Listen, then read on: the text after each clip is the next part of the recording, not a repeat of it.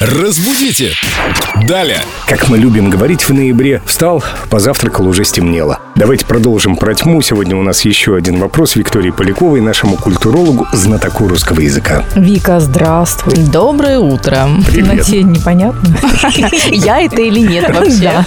На всякий случай, здравствуйте, Виктория. Вам пишет Наталья Антоненко. Добрый день. Расскажите, пожалуйста, откуда пришло выражение «тьма таракань»? Тема таракани. Тут я вспомнила шутку старую бородатую про то, что я очень боюсь стоматологов и темноты. Ну, темноты понятно, стоматологов-то почему? А представляете, сколько этих стоматологов в темноте?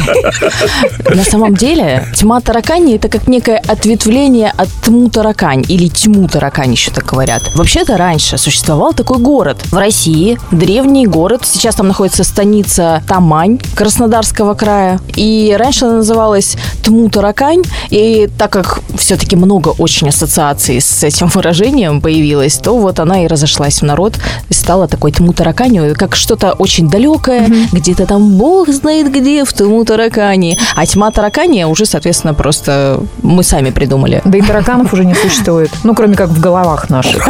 По поводу русского языка. Вот у меня возник вопрос. Пишите, сразу пишите в группу Эльду Радио ВКонтакте. Действительно, не нужно разводить вот эту мутаракань в своей голове.